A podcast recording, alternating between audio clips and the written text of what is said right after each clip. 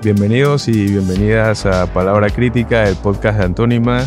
Hoy estamos junto a, la catedrática, catedrática universitaria, profesora de economía, economista, precandidata presidencial por la libre postulación, con una maestría también en valorización económica de bienes y servicios ambientales por Flaxo, la precandidata Maribel Gordón.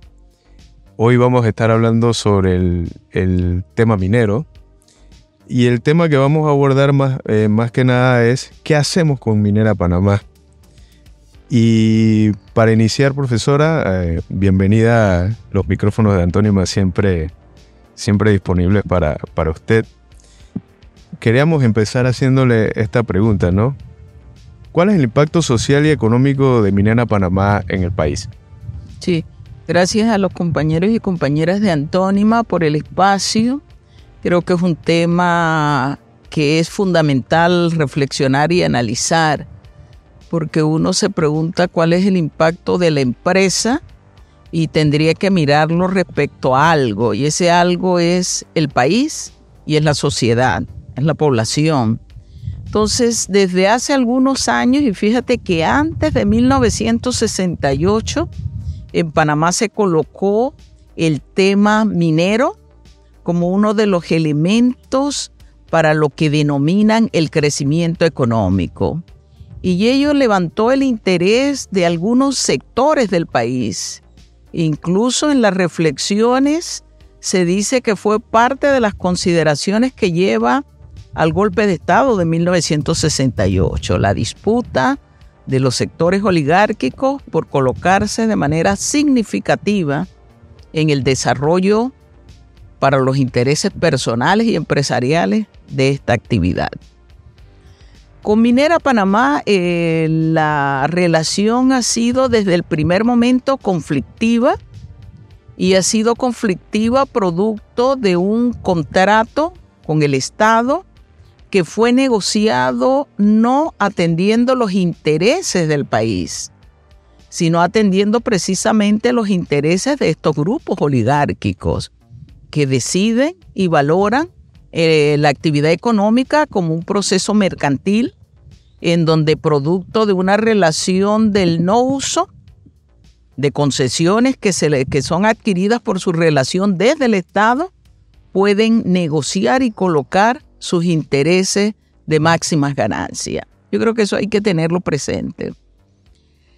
Eh, a finales del siglo pasado e inicios de este siglo, se discutía en Panamá el tema minero y una de las preocupaciones que se levantaba por los grupos ambientales, por los grupos ecologistas, pero también y sobre todo por las comunidades que se veían lesionadas es que el 81% del territorio nacional estaba cedido para la exploración y, y explotación de los recursos minerales.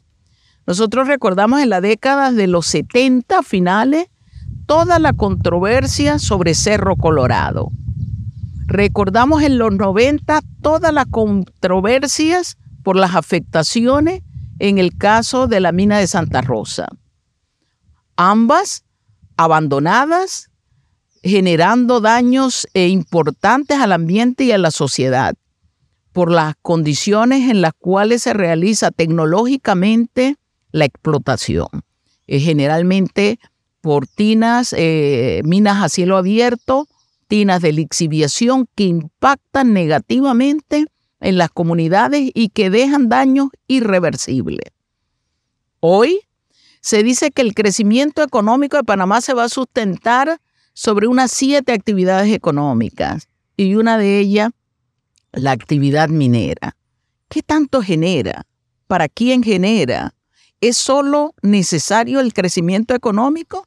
¿O Panamá como un país que aspira al desarrollo tiene que mirar y valorar otras consideraciones? Pero además de ello, si lo que aporta en términos del Producto Interno Bruto restáramos lo que se denomina el PIB verde, indudablemente el resultado sería negativo. Y esa es la valoración que tiene que hacer un país que apuesta a su desarrollo, a la vida digna. eh, una relación armónica entre producción y condiciones ambientales, la protección de los recursos naturales, algo que no es posible en el marco del neoliberalismo, que plantea el uso óptimo de los recursos para la mayor ganancia. Y allí tenemos la principal dificultad con este tipo de empresas multinacionales que lo que quieren y aspiran es extraer minerales para la mayor ganancia sin importar los daños que genera esta actividad. Profesora, eh, se ha hablado mucho sobre eh, la cantidad de recursos que ha producido la empresa eh, producto de la explotación de, de Minera Panamá. Se habla, por ejemplo, en un artículo de la prensa que salió recientemente eh, sobre la cantidad de tajos, que es lo que le llaman a ellos lo que falta por, por explotar, que está valorizado en aproximadamente 96 mil millones de dólares. Tan solo en, el periodo en que Minera Panamá ha estado, digamos, fuera de las negociaciones, ellos han exportado alrededor de 200 millones de dólares en minerales de cobre. Y la cantidad de dinero que se ha dado en ganancias para la empresa ha sido exorbitante, ganancias de miles de millones de dólares en los años que llevan explotando. Así que desde el punto de vista económico para la empresa es obvio que hay un interés económico. Sin embargo, llama la atención por qué los sectores empresariales y el propio gobierno tienen un interés casi que enfermizo porque, porque siga la explotación, porque siga el tema minero. Y usted no, no sé si nos pudiera explicar un poco por qué, por qué se da esto. Mire, yo lo que creo es que en medio de este proceso de negociación, la población panameña tiene que tener claro que la negociación se está dando entre grupos mineros que tienen intereses particulares de lo que denominábamos eh, en el periodo del enclave canalero usufructuar de una pequeña parte de ese negocio. Es decir, es una visión que nosotros podríamos decir rentista, parasitaria, en donde sin mayor inversión o casi con una nula inversión, ellos obtienen ganancias extraordinarias. Eh, es natural el interés de la empresa por las exorbitantes ganancias que esto genera. En algunos momentos, el 50% de la utilidad que obtiene la empresa proviene de su relación minera en Panamá. Y eso tenemos que tenerlo claro.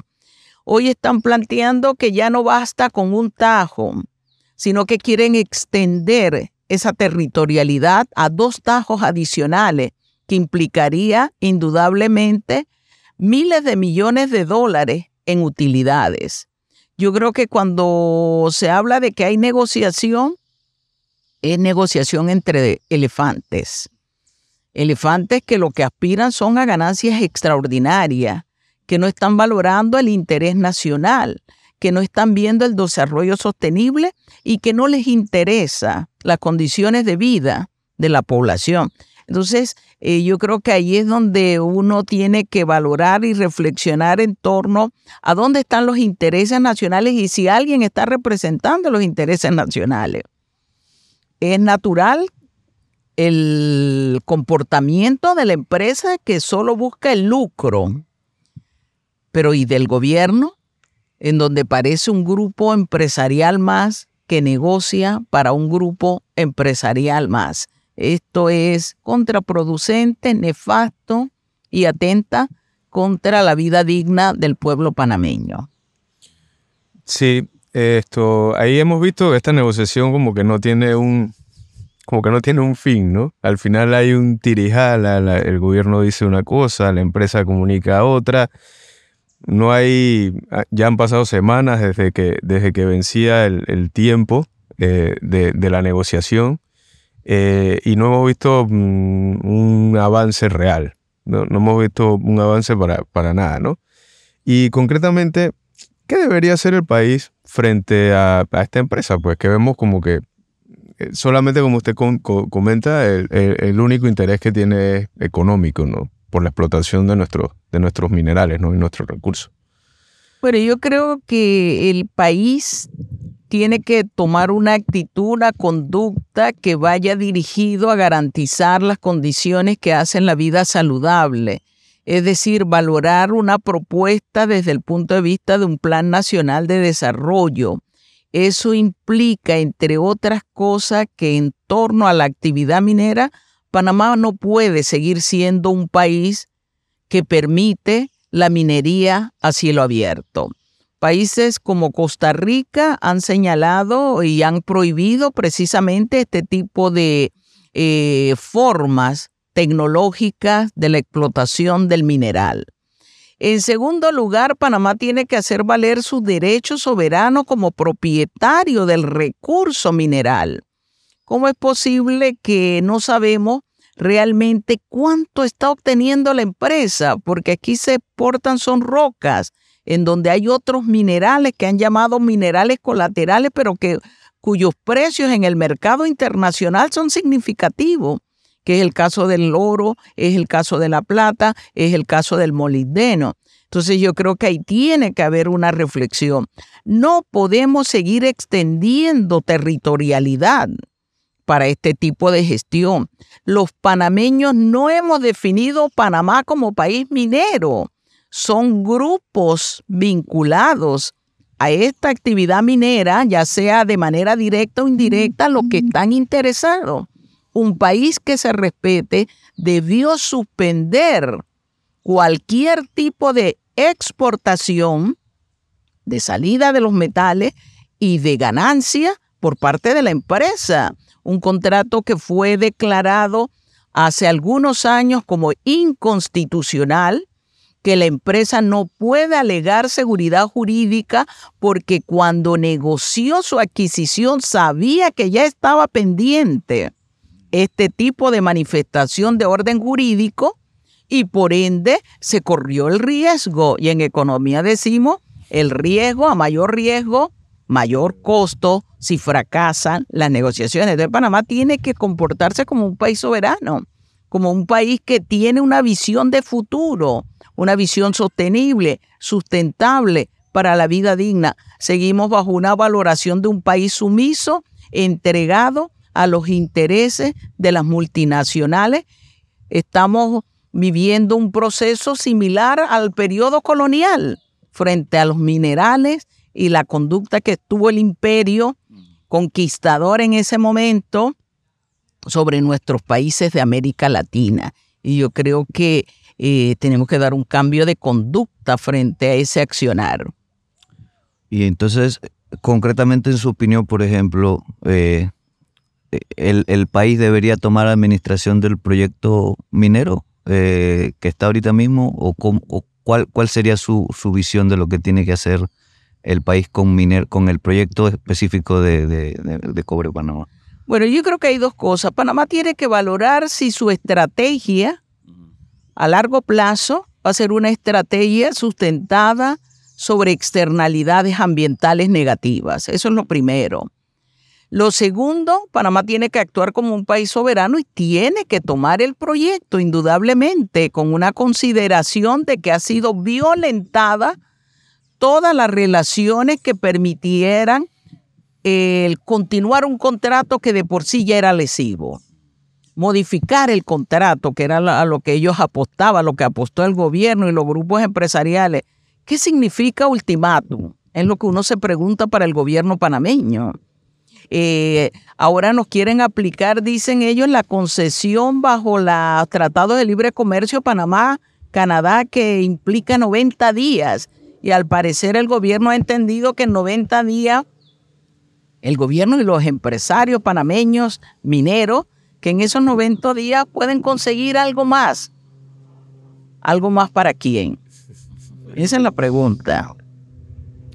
Eh, profesora, una de las dudas desde el punto de vista del, bueno, de los profesionales de la economía que normalmente presentan esta duda de tipo eh, cuantitativo, material, es el tema de qué hacemos en esa área, porque se sabe que Donoso, si, si se busca los informes de pobreza, se buscan los informes de desarrollo humano. Donoso es un área de extrema pobreza, era un área de extrema pobreza antes de la mina, ahora ha tenido un despertar, pero un despertar un poco ilusorio como el que tuvo Cañaza en, en la época de la mina Santa Rosa, en que hubo uh, un flujo de recursos, pero después tenemos una situación de pobreza en la actualidad, o sea que realmente no hubo un impacto. Entonces se dice que la mina desarrolló estas áreas, de alguna, o está desarrollando estas áreas. Algunos economistas plantean eso, sobre todo del lado, del lado empresarial. En ese sentido, ¿qué se puede hacer si sabemos que esas áreas no están desarrolladas, además de la minería? Pues? Bueno, yo creo que hay que valorar el concepto de desarrollo. ¿Qué es desarrollo? Porque aquí pareciera hablarse de desarrollo y progreso cuando hacemos concreto cuando derrumbamos naturaleza, cuando asesinamos ecosistemas, cuando trasladamos obligatoriamente a una población que está en el sitio de lo que ellos consideran eh, debe ser explotado. Y esa es una valoración y una filosofía que no tiene sostenibilidad en el tiempo. Eso no es desarrollo. Eso no es progreso. Desde el punto de vista económico, nosotros siempre deberíamos como Estado iniciar cualquier proceso con un análisis de costo de oportunidad. ¿Qué significa el costo de oportunidad? Que en un espacio concreto usted valora las posibles actividades que pueden desarrollarse.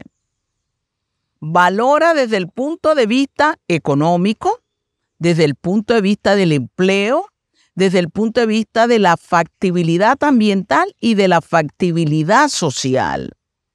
Eso es lo que debe generar la toma de decisiones de cuáles son las actividades que pueden desarrollarse teniendo el concepto de bienestar humano como el eje para establecer la toma de decisiones.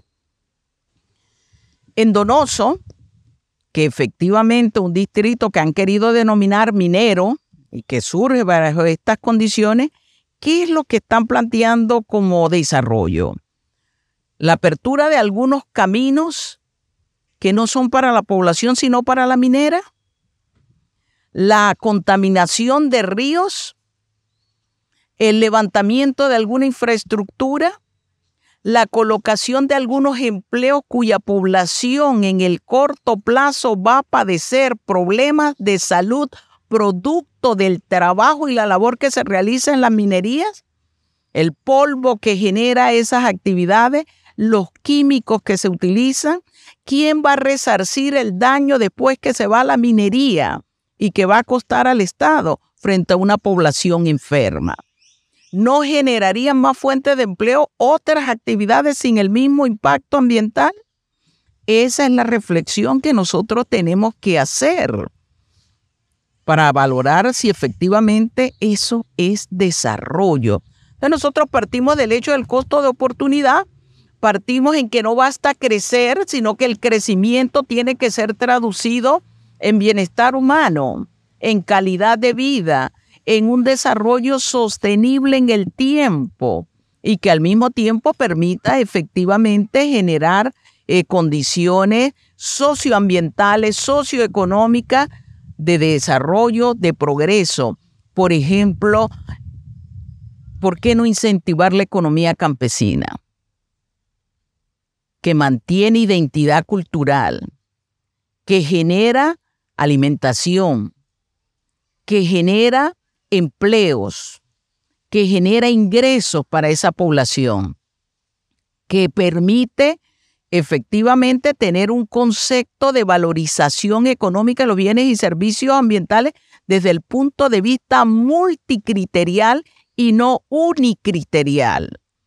Cuando miramos eso y sumamos, efectivamente, la actividad minera tiene el menor porcentaje de desarrollo que entre comillas, porque eso no es desarrollo.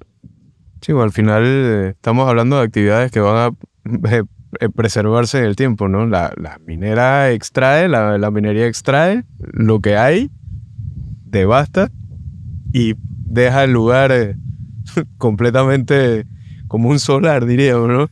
Y la gente queda sin, sin la tierra para trabajar, sin, y, con esto eh, que usted bien menciona, que produce también enfermedades, produce eh, pérdida de, valor del, lugar y tal, ¿no? Es un poco, a la larga uno lo ve, es una situación triste, ¿no? Sobre todo para los lo que, lo que residen en ese área, ¿no? Pero finalizando, profe, ¿qué hacemos entonces con la, con la actividad minera de Panamá? ¿Qué hacemos con la actividad minera? Uno, yo creo que tenemos que partir de esa visión que nosotros llamamos estratégica. La visión estratégica siempre nos coloca en pensar el futuro. Y cuando pensamos el futuro, pensamos a largo plazo qué tipo de ciudad, de sociedad, de comunidades queremos tener. Yo creo que ahí está la reflexión que tendríamos que hacer. Si lo que queremos son grandes tinas que están generando daño ecológico después de haberse retirado la empresa. Si lo que queremos es una relación de empleo de cortísimo plazo con todos los daños que genera hacia la salud o queremos empleos sostenibles, empleos dignos, con salarios justos. Si lo que queremos es preservar la biodiversidad, que hoy es valorada en términos de lo que nosotros llamamos la valorización económica. Panamá se encuentra dentro de la zona mesoamericana con mayor biodiversidad en el mundo. Ocupamos el sexto lugar. Eso es riqueza. Y cuando hablo de riqueza no estoy hablando de riqueza monetaria, que es lo, lo que se tiende a confundir. Estamos hablando de valor y el valor es más importante que la riqueza monetaria. Entonces yo creo que eso tenemos que hacer, que valorar eso. La pregunta yo diría más que qué hacemos con la minería. ¿Desaparece Panamá si no hacemos actividad minera? ¿O estaríamos viviendo con un proyecto más sostenible en el tiempo? A eso debemos aspirar. Sí, de hecho la mina la mina rompe, pasa por prácticamente la, todo el corredor mesoamericano, ¿no? Todo el corredor mesoamericano. Y, evidentemente eso va eh, golpeando la, vida silvestre, la vida natural del, corredor, ¿no? Que debería ser en realidad un área protegida y, aquí en Panamá pues como que mm, hay muy poco interés, ¿no? Y, vemos a los vecinos, a Costa Rica, que eh, como usted bien menciona, eh, eh, han, han hecho todo, todo lo necesario sus su, gobiernos para evitar que haya explotación minera y para preservar su, vida natural, ¿no? Y, la han explotado también turísticamente, ¿no? Así es. Y Panamá podría ser algo, algo similar, e incluso hasta mejor, pero al parecer los que, los que, los que nos gobiernan tienen otra, otra percepción de... Tienen una percepción cortoplacista, inmediatista, rentista a favor de sus intereses. Y fíjate algo que se me ha pasado, y es que se dice, bueno, pero Chile explota. Eh, el problema es que en el caso, si lo viviéramos solo territorialmente, eh, Panamá tendría que dar prácticamente el país, como decíamos, en los 80 al 81%. Si a eso le sumas el área canalera, eh, Decían por allí, ¿dónde vamos a vivir los nativos de este país? Profesora, eh, bueno, a raíz de, ya para ahora sí, para terminar, ahora sí, eh, eh, usted está en un proceso de, candidatura, usted tiene un, mensaje hacia, hacia las personas por el tema de la firma, y en este caso específico de la minería, en el caso ambiental, o sea, ¿cuál es el, la esencia de su propuesta? Y si la gente quisiera saber más, ¿dónde pudiera encontrar más? Y, eh, más que todo eso para que finalicemos con, con eso. Sí, estamos en este proceso, pero nuestra propuesta no viene del proceso de la precandidatura por libre postulación a la presidencia de la República. Ya en años anteriores nos hemos manifestado. Nosotros somos del criterio que cualquier política económica en Panamá Cualquier plan tiene que estar gestado sobre la vida digna. Y digo la vida digna que incluye a la flora, a la fauna, a nosotros los seres humanos, eh, al ecosistema, eh, porque hay daños que son irreversibles. Nosotros hablamos de un desarrollo y no nos gusta, y fíjate cómo surgen los apellidos de humanos sostenibles porque hemos atentado contra el desarrollo, entonces para hacerlo visible ahora tenemos que poner apellido. Nosotros creemos en el desarrollo y lo entendemos como eh, bienestar humano, creemos en una relación armónica entre proceso productivo y naturaleza. No creemos en derrochar naturaleza. Creemos que eh, la parte de la vida implica garantizar que tengamos naturaleza.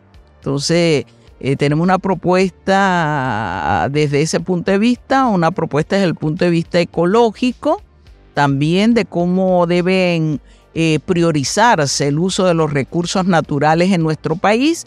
Es una propuesta que se encuentra en la página del Tribunal Electoral, donde hicimos eh, manifiesta nuestra intención de precandidatura y que también está en nuestras redes, en las cuales eh, pueden, tanto en Twitter, eh, en Facebook, en Instagram, ahí aparecen las direcciones donde se puede accesar a la propuesta de Maribel Gordón, la opción bueno, dicen la opción correcta. Yo siempre digo que la opción correcta es el plan para la vida digna. Mm.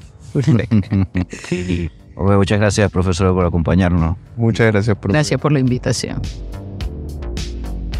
Palabra Crítica, el podcast de Antónima. Comunicación para transformar la sociedad.